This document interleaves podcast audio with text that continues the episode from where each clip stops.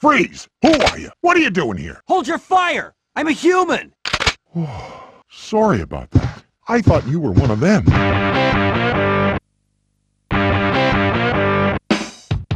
Ja, grüß euch, herzlich willkommen zum zweiten Humecast. Also, ich hab's mir überzeugt, ich mache einen zweiten, weil das Feedback war eigentlich wirklich zu 99% positiv und das bisschen Negative, das versuche ich jetzt gleich in Teil 2 auszubessern. Ja, und ich habe eine Riesenverbesserung, ich habe nämlich heute sogar ein Konzept. Das liegt vor mir in Form von einem Blatt Papier mit viel Pfeilen und ähm, Blasen und Notizen. Ja, das werden wir da jetzt ein bisschen durch den Podcast führen heute. Das, was man im Hintergrund hört, ist die Musik von einem, einem super Spiel von 1993 namens Rock'n'Roll Racing. Das war ein Fun Racer, so im Science-Fiction-Setting, der was als Musik ausschließlich Rock-Klassiker gehabt hat, was natürlich auch sehr stimmungsvoll war. Und der Hersteller war eine Firma, die hat sie genannt Silicon and Synapse, wird keiner kennen, aber hat sie dann umbenannt in Blizzard. Ja, genau, diese, die eben äh, Warcraft und World of Warcraft und alles andere gemacht haben. Ich nehme das gleich als Anlass, wieder so einen Vergleich zu machen, wie letztes Mal am Schluss vom Podcast, nur diesmal am Anfang. Und vergleichen tue ich diesmal den Song Highway Star von Deep Purple, nämlich die Originalversion und die Super NES Rock'n'Roll Racing Version.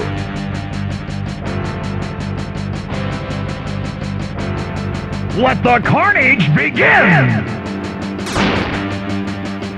Rip is about blow!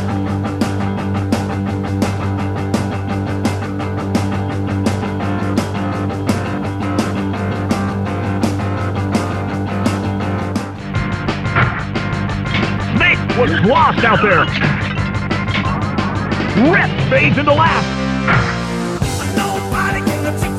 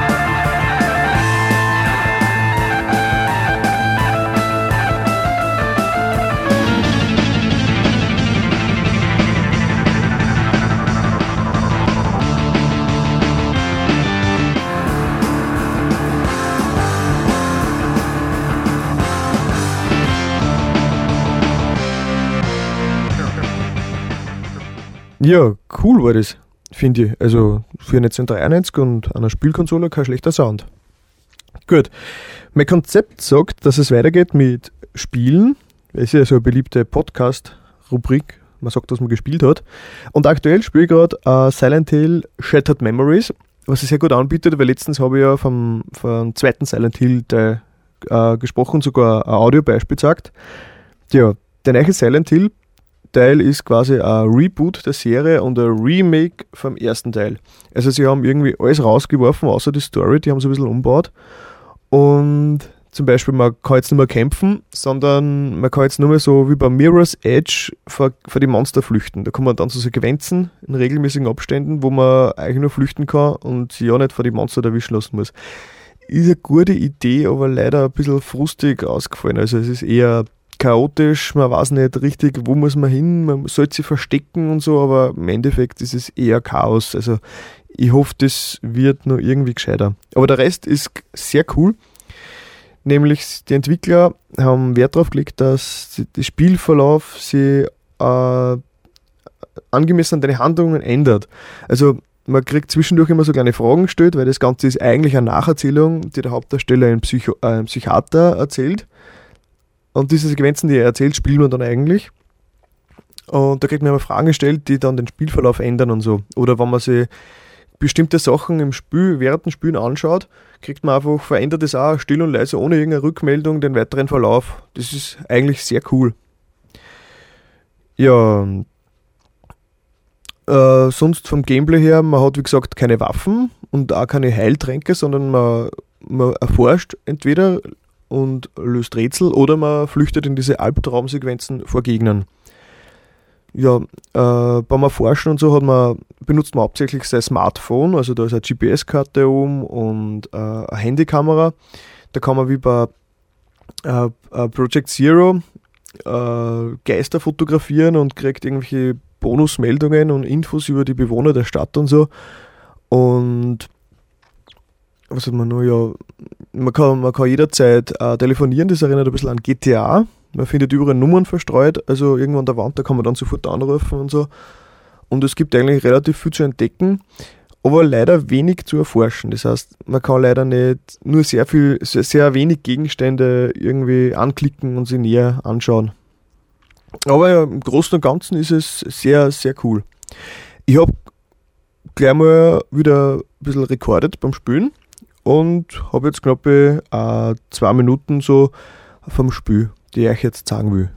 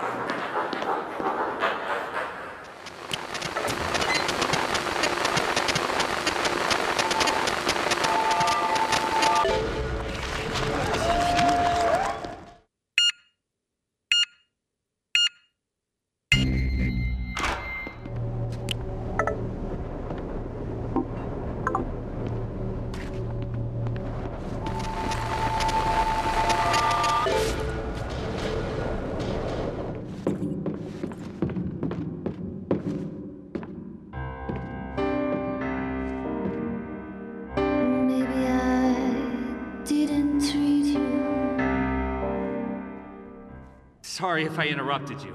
Oh, I didn't realize there was anyone else in here. There's a phone number. Why don't you call it? I will. There's no reception. I'll be outside. Good luck. Yes? Cheryl? No, Dahlia. You want me to find her? Who's calling? It's her father, Harry Mason. Is she okay? Harry? Is she okay? Who the hell do you think you are? Sorry? What's the. Leave me alone!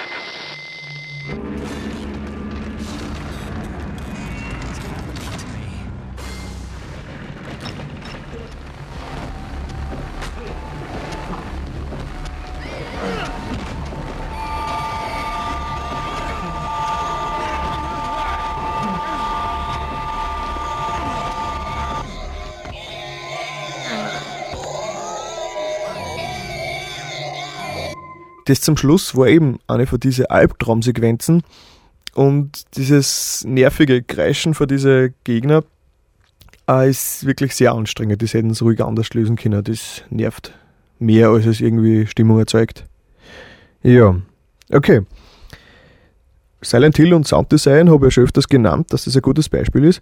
Aber ich möchte jetzt gern äh, ein anderes Beispiel nennen, nämlich so eher Back to the Roots. Es hat sich nämlich auch schon in die 80er Jahre am NES, in die guten neuen 8-Bit-Zeiten schon jemand Gedanken gemacht über interessantes Sounddesign.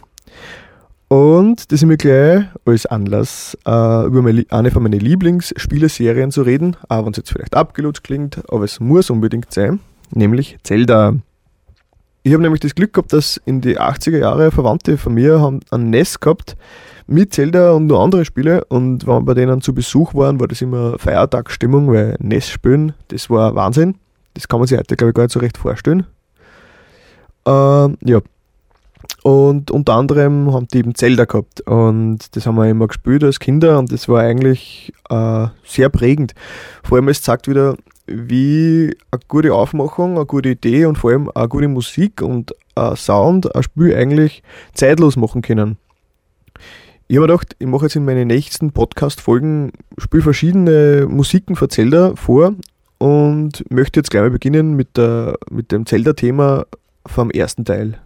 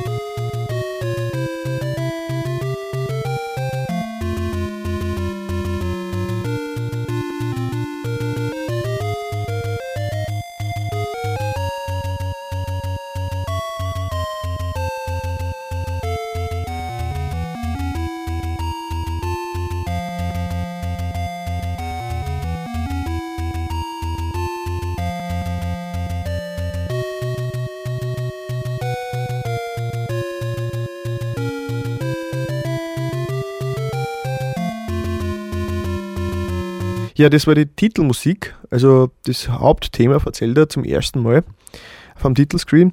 Da kommt dann übrigens noch, ähm, wenn man ein bisschen wartet, also die, die Story und Items werden vorgestellt und das ist ganz witzig zum Lesen, weil das ist alles andere aber nicht Englisch.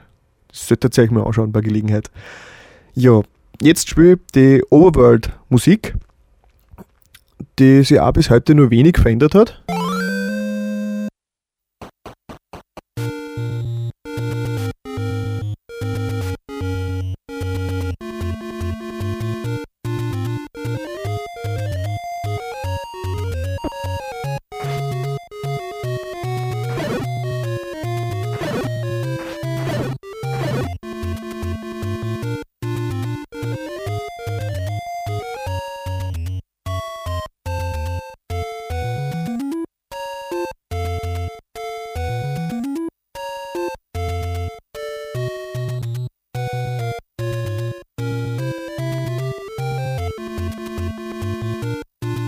Abgesehen von der Musik, also von der Wichtigkeit der Musik von Zelda, also die hat sich wirklich an jeden Spieler eingebrannt. Wer weiß, vielleicht wäre Zelda lange nicht so erfolgreich geworden, hätte jetzt eine fade Musik gehabt. Ähm, ist auch der Sound vom ersten Zelda sogar teilweise ganz interessant gewesen. Nämlich so ein interessanter Kniff in die Dungeons hat man, wenn man in die Nähe vom Endgegner gekommen ist, also nur so zwei Räume entfernt war oder ein Raum, hat plötzlich hat man das Atmen gehört vom Endgegner. So, und das hat schon für eine sehr gruselige Stimmung gesorgt.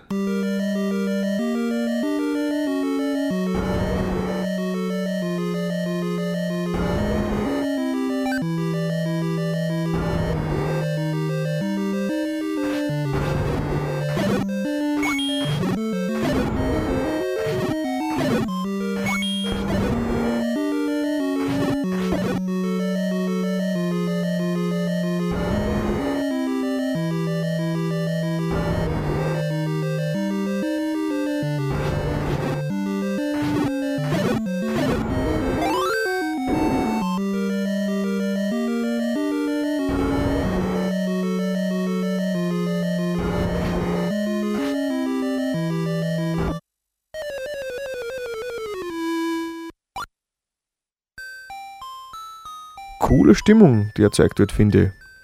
Oder ist das, weil ich das schon so seit 25 Jahren kenne? Was sagt ihr dazu? Falls das noch, wer von euch noch nicht kennt hat, würde mich freuen, wenn ich eine Rückmeldung kriege. Vielleicht gleich auf der, auf der Homepage unten einen, Kommentar oder äh, eine E-Mail oder sonstiges. Das mich freuen. ich kann jetzt nicht die Zelda-Musik spielen, ohne dass ich auch nicht noch eine andere Musik spiele, nämlich die wahrscheinlich die, die weltberühmteste und bekannteste Videospielmusik aller Zeiten. Und diese Phrase benutze ich normalerweise wirklich nur sehr selten, aber ich glaube, in diesem Fall stimmt's.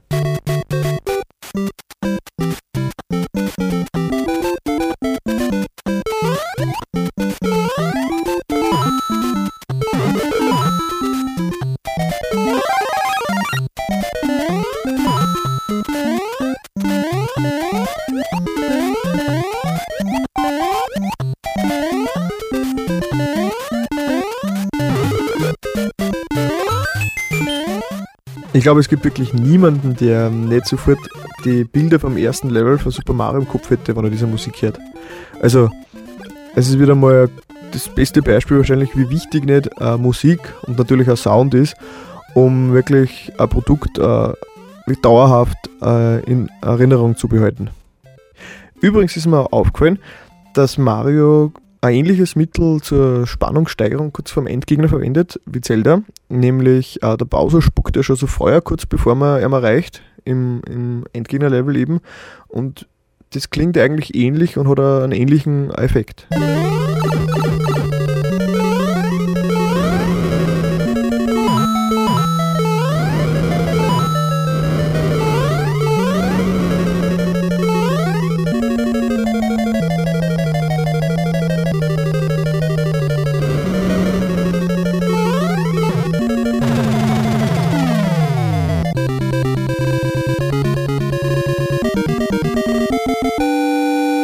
Fanfare ist jetzt eigentlich ganz passend, weil äh, ich bin jetzt mit den Games fertig für den Podcast.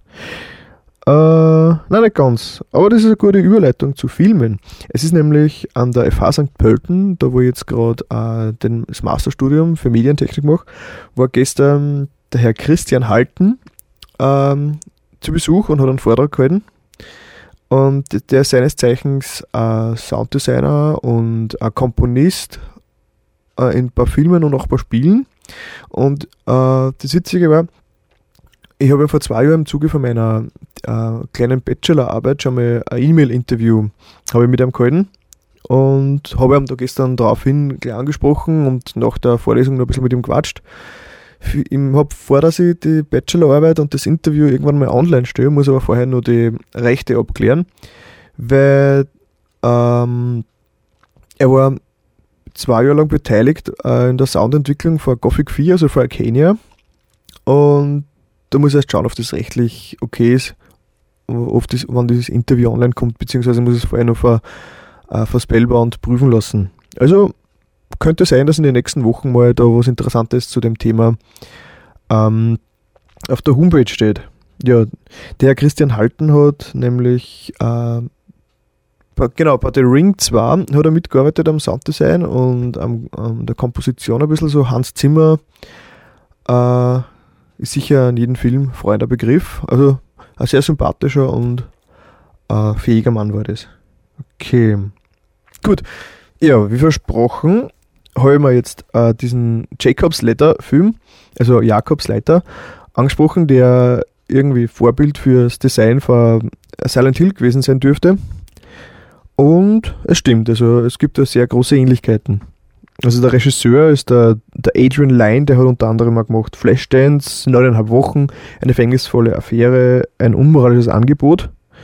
Und er hat mit diesem Film diese, diese Body-Horror-Technik, nennt man das so Fast-Head-Animation oder nicht Animation, es ist ja, es ist ja Filmtechnik, ähm, hat er etabliert wenn sich Körperteile und Köpfe so ganz schnell bewegen und äh, das Ganze sehr gruselig ausschaut. Das, was heute in eh jeden, quasi in jedem Horrorfilm eingesetzt wird und eben auch in der späteren Silent Hill Serie. Und ja, der Film ist 1990 erschienen und war, glaube ich, nicht so der Erfolg. Wikipedia sagt irgendwas, 25 Millionen kostet, 26 Millionen eingespielt, also gerade noch ausgegangen. Ja, mitspielen dort eben der Hauptdarsteller ist der Tim Robbins und der Macaulay Culkin, also der Kevin allein zu Hause, spielt auch mit in einer kleinen Rolle, was sehr witzig ist, weil inzwischen nimmt den, glaube ich, eh keiner mehr ernst. Tut zumindest dürfte ihn noch keiner kennt haben. Auf jeden Fall, äh, empfehlenswerter Film ist jetzt nicht unbedingt der, der überbeste Film der Welt, aber durchaus äh, sehr cool. Äh, ja, ich will gar nicht zu viel darüber reden, weil sonst spoilert die gleich wieder. Aber einfach besorgen und anschauen, würde ich sagen. Gut. Ja, filmemäßig. Mhm, mhm. Komm leider nicht so viel zum Fernschauen zurzeit. Ja, die Alice habe ich mir noch angeschaut im Kino, also Alice im Wunderland. Da habe ich mir schon auf meiner Webseite drüber auslass, ausgelassen. Hat mich jetzt nicht so fasziniert. Also, ja, Tim Burton dürfte auch Auftragsarbeiten annehmen. Ja, lassen wir das Thema lieber. Ähm, Konzept sagt, dass ich jetzt über Gadgets rede. Nämlich, ich habe es letzte Mal schon angekündigt, dass ich vielleicht über so technische Spielereien reden könnte. Und das tue ich jetzt nämlich genau. Und nämlich über E-Reader. E-Reader sind jetzt zwar schon in den Medien sehr verbreitet, aber persönlich kenne ich außer mir eigentlich niemanden, der ihn benutzt. Ich habe mir letzten Herbst dann angeschafft, weil ich das unbedingt mal ausprobieren wollte. Ähm, der Hauptgedanke dahinter war meine ganzen Unterlagen vor der Schule, die ganzen hunderten PDF und Geschichten und ich hätte es gern irgendwo mit mir, ohne dass ich äh, 15 Ordner und Computer und Laptop mitnehmen muss. Jetzt habe ich mich erkundigt ein bisschen und bin dann zum Entschluss gekommen, ich schaue mir mal diesen Sony Reader an, diesen PRS 600. Der mit Touch Edition, weil der ist äh, nach wie vor optisch eigentlich der schönste, weil er eben nur wenig Tasten hat, weil die meiste Bedienung über Touch geht. Ja, jetzt habe ich mich mal selbst belohnt und habe mir den eben zugelegt. Ja. Also das Ding ist ähm, so 12 x 17 cm groß. Es ist gerade eine ideale Größe, dass man es auch so in die Jackentasche einstecken kann. Und hat eine Auflösung von 800 x 600 Punkten. Was jetzt nicht allzu groß ist, aber es reicht zum Lesen. Ja, und 300 Gramm hat er ungefähr, was auch okay ist. Das Ganze, also er ist so eine Mischung, also hauptsächlich aus so einem wertigen Metall gemacht und die Rückseite ist so leicht gummiert und der liegt wirklich gut in der Hand. Also wenn man, man will ihm eigentlich gut aus der Hand legen, also da haben sie wirklich nicht gepatzt. Ähm, ja, aber man braucht halt Software dazu. Und nach dem Auspacken war ich mal fasziniert, wie gut er ausschaut. Aber wie ich ihn dann am Computer angeschlossen habe und dann dieses Sony-Programm, diese, diese Reader Library installiert habe, war ich gleich mal enttäuscht, weil das ist ein ziemlicher Dreck. Ja, also sie haben sich offenbar an iTunes vom Design angehalten und so und ich meine, das war jetzt nicht das Schlechte.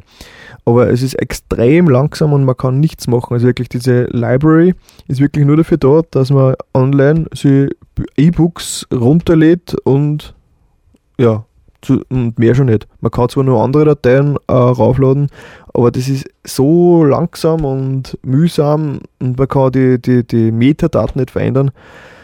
Also das ist kann gar nichts. Zum Glück hat Google mir dann erzählt, dass es da also eine Freeware gibt, nämlich die nennt sie Calibre. Ich weiß nicht, wie man es ausspricht. Calibre, Calibre, so irgendwie wahrscheinlich. Und die arbeitet eigentlich mit alle Reader zusammen, sogar mit, mit iPhone und so Geschichten. Und die ist eigentlich wirklich genial. Ich meine, es ist zwar ein bisschen unsauber programmiert teilweise, aber wirklich, man kann da wirklich alles managen. Also man kann äh, alles, was man wie alle PDFs, alle Dateien auf dem E-Reader äh, laden, dann dort das Ganze, die Metadaten ändern und herumkopieren und so Geschichten. Also ohne dieser Calibre-Software wäre der E-Reader nutzlos, würde ich sagen, weil die Sony-Software, die auf gut Deutsch ist zum Heilen.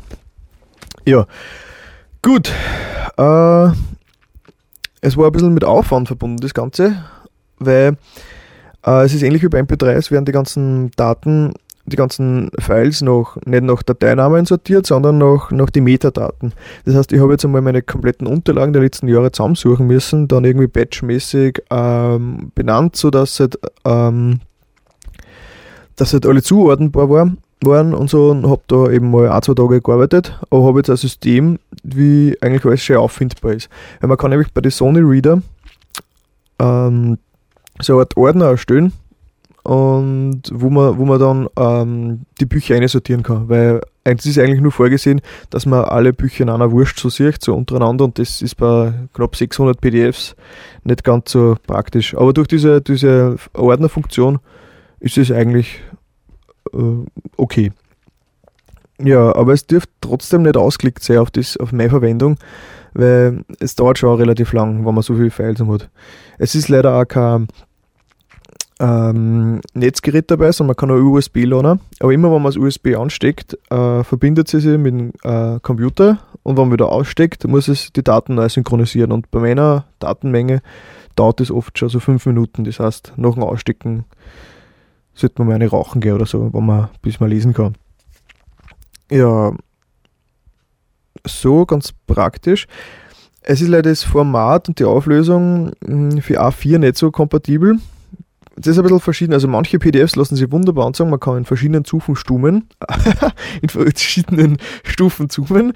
Wunderbar. Und ähm, manchmal funktioniert das super, dass man wirklich super lesen kann. Und manchmal, manche PDFs lassen sich einfach nicht gescheit darstellen. Also da muss man ein bisschen herumexperimentieren. ja, äh, wie gesagt, er liegt super in der Hand. Es ist ein kleiner also es ist so ein kleiner ein Pen dabei, so ein Stift für ein Touchscreen, wo man theoretisch Notizen machen kann und schreiben, aber das ist leider sehr mühsam, weil eine gewisse Latenz drauf ist, also Verzögerung. Das heißt, wenn man was schreibt, ist es erst eine halbe Sekunde, Sekunden später sieht man es und es ist nicht recht intuitiv zum, zum Schreiben. Also die Funktion ist im Praktischen nicht zu verwenden. Aber die Touch-Funktion selber ist halt super, weil man mit einem Wisch über den Bildschirm äh, blättert man weiter und so. Und das ist schon sehr, sehr praktisch. Also inzwischen habe ich mich an die Bedienung gewöhnt und äh, ich will ihn eigentlich nicht mehr missen. Ich habe inzwischen auch schon viele Artikel, die, ich, die ich im Internet sehe, vor allem auf, auf Gamma Sutra und so Geschichten und irgendwelche äh, äh, spielemäßigen ähm, Artikel sind, mehrseitige, dann kopieren wir die raus als PDF und schmeißen auf den Reader und tust dann nachher in Ruhe äh, im Zug lesen, ohne dass ich einen Laptop bräuchte oder so irgendwas oder ausdrucken. Also für dem her ist es schon sehr praktisch. Und ja. Ich kann leider nicht vergleichen mit anderen E-Reader, weil die sie doch noch nicht so durchgesetzt haben. Also ich habe bis jetzt außer diesen Sony ähm, Reader Touch, den PRS 600, noch nie einen irgendwo gesehen. Diesen Reader hat es eben bei Thalia gegeben, bei dieser Bücherkette. Aber sonst irgendwie bei einem Hartler oder irgendeinem anderen Geschäft habe ich eigentlich noch nie wo herum gesehen und deswegen habe ich auch noch nichts vergleichen können. Wie gesagt, ich glaube, empfehlen kann man ja schwer. Man muss es, glaube ich, ausprobieren, ob von sowas liegt. Auf jeden Fall dieses, äh, Monoco dieses Display, dieses E-Ink-Display, das ist ja der große Unterschied zu einem äh, iPhone oder einem Smartphone oder sowas, dass das Display eigentlich ist wie äh, so, so, ein, also so ein Umweltschutzpapier. Es ist ein bisschen, es ist nicht weiß, es ist ein bisschen äh, bräun, also so dunkel halt und die Schrift und die Anzeige schaut halt wirklich aus wie ähm, draufgeschrieben, also wie, wie mit schwarzem Stift gedruckt oder was. Und das ist halt zum Lesen schon viel, viel angenehmer als auf einem beleuchteten Screen. Also das ist ja der, Haupt, der Hauptpunkt hinter die Reader, dass sie keine leuchtenden LCD-Screens haben, die eben die Augen ermüden, sondern dass sie wirken wie Papier. Ja, es hat den Nachteil, dass es nicht beleuchtet ist und dass man eben äh, immer eine Lichtquelle braucht, ähnlich wie bei, ähnlich wie bei einem Buch halt. Nur nächster, nächster Schwachpunkt, die Touchscreen-Oberflächen gibt es anscheinend nicht entspiegelt und deswegen äh, spiegelt der, der Bildschirm ziemlich. Das ist das Problem. Äh, das wäre wie wenn man auf ein Blatt Papier eine Glasscheibe drüber legt und dann liest. Also es ist teilweise ein bisschen schwierig, aber es dürfte technisch derzeit oder letztes Jahr noch nicht anders möglich gewesen sein. Ja, also das war jetzt mein Senf zum Sony Reader. Falls irgendwer außer mir nur einen Reader verwendet, dann bitte melden, dann fühle ich mich nicht so allein. Dankeschön. Ja. Genau, das sehe ich dann noch. Thema iPad genau, iPad und so. Das war jetzt auch in aller Munde. Das neue äh, Pad für, Apple, also ein großes iPhone quasi.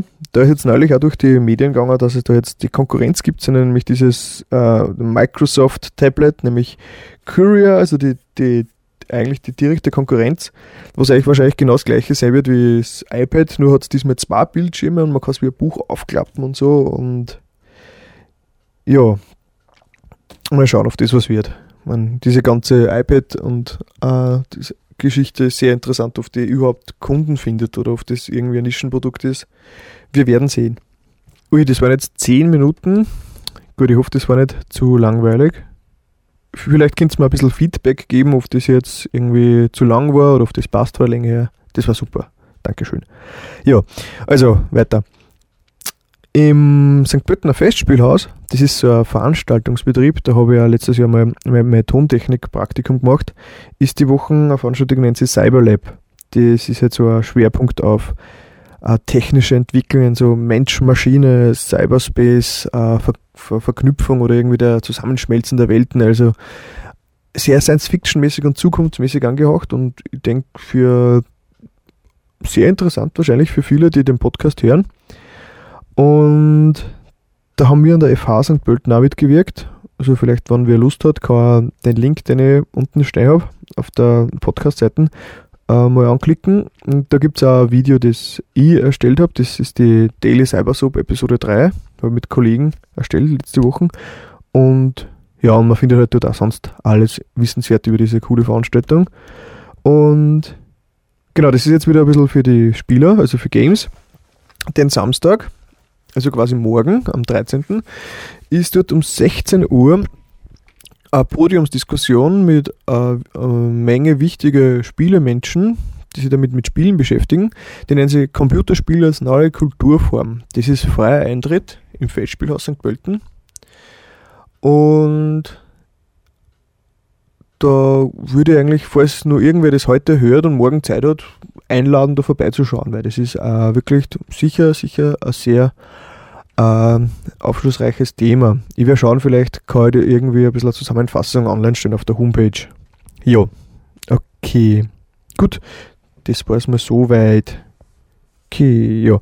Wir nähern sich schon dem letzten Viertel, sagen wir mal, des Homecasts und ich möchte mir ein bisschen was erzählen über das, was ich so in meiner derzeit nur Freizeit mache, nämlich Bandrecorden. Ich habe letztes äh, Jahr durch ein paar Jobs ein bisschen Geld verdient und habe mir Equipment gekauft und kann jetzt ähm, Bands aufnehmen. Dabei ist also eher nur so diese Metal-Schiene. Das heißt aber nicht, dass ich nicht auch andere Stilistiken aufnehmen will. Es hat sich bis jetzt eher nicht anders ergeben. Aber ich möchte jetzt mal probieren, ein bisschen zu schockieren. Cool, das reimt sich.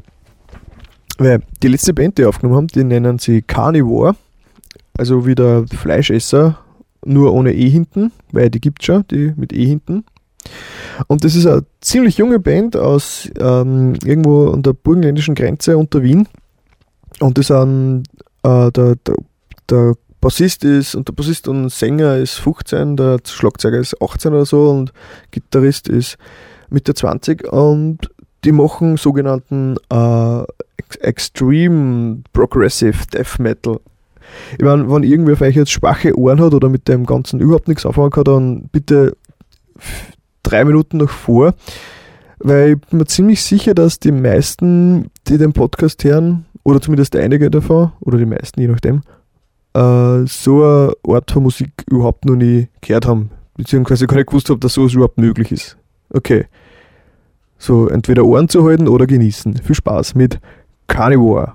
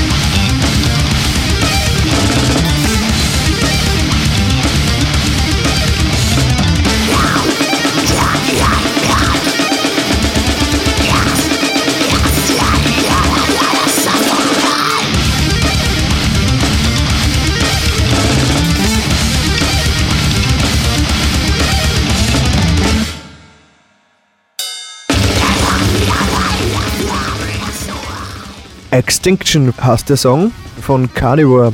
Wie gesagt, eine sehr lässige Partie aus Burgenland in Österreich, so an der Grenze. Und man möge es nicht für möglich halten, aber nur weil man so Musik macht, heißt es nicht unbedingt, dass man, dass die Musik jetzt gleich Verbrecher, Psychopathen oder Kinderfresser sind, sondern das sind einfach in so gut wie allen Fällen ganz normale Leute, die einfach nur Spaß an äh, extremer Musik haben und dann Grenzen ausloten und so. Also, ja, dann kommen wir eh schon zum Schluss. Dann geht es ja die Dreiviertelstunde wieder mal wunderbar aus.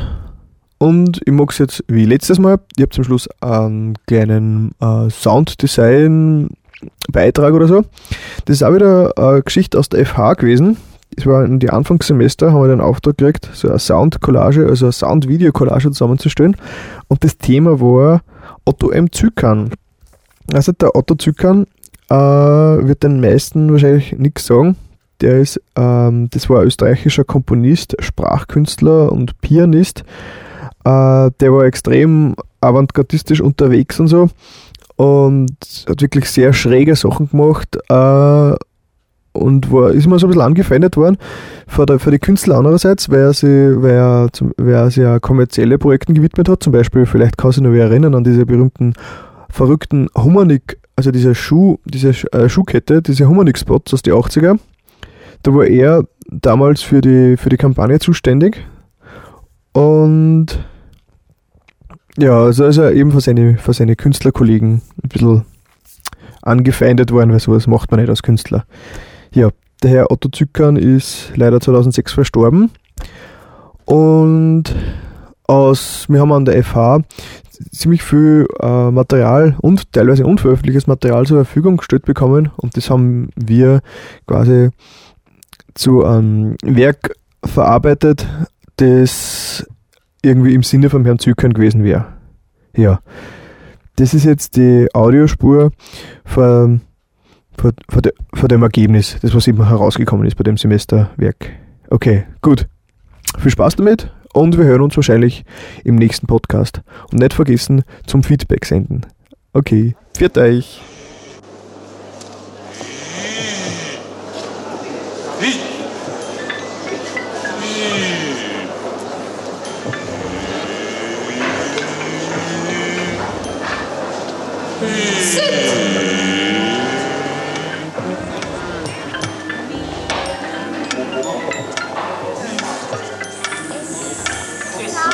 不过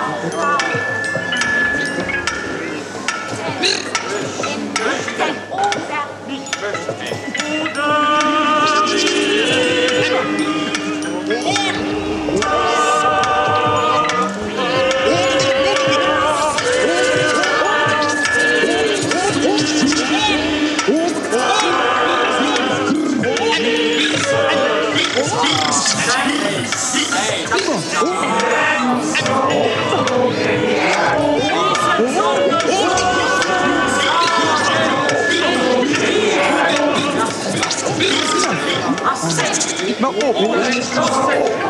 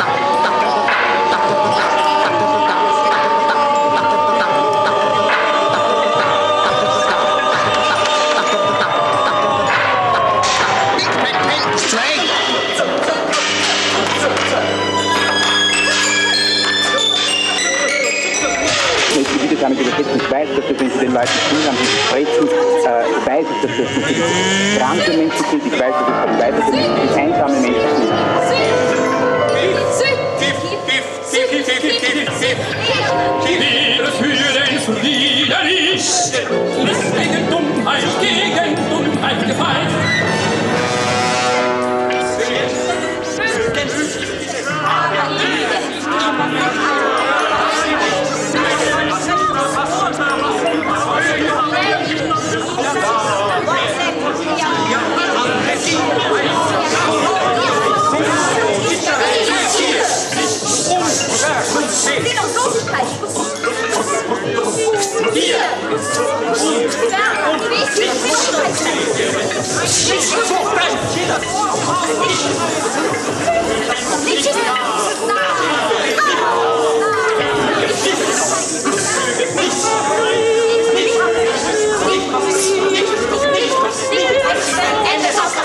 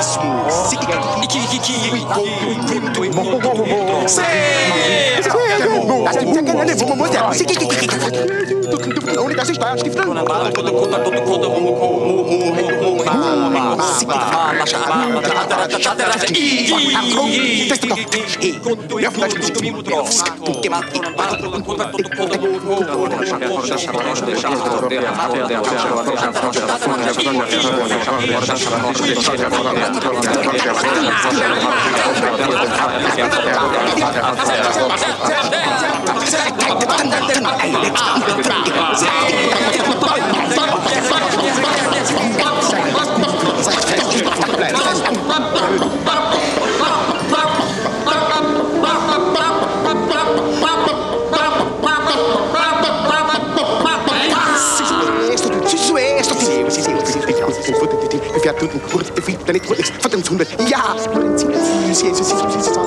Siehst du, siehst du, aus und assoziierst ich jetzt verdammt gemacht, die Finger, nervig, haben gemacht, die Frasche, bitte verschwinden, er schaffe, geh auf den Spaß, ist der Falsch. Vorherrschaft, Vorherrschaft, Vorherrschaft, Vorherrschaft,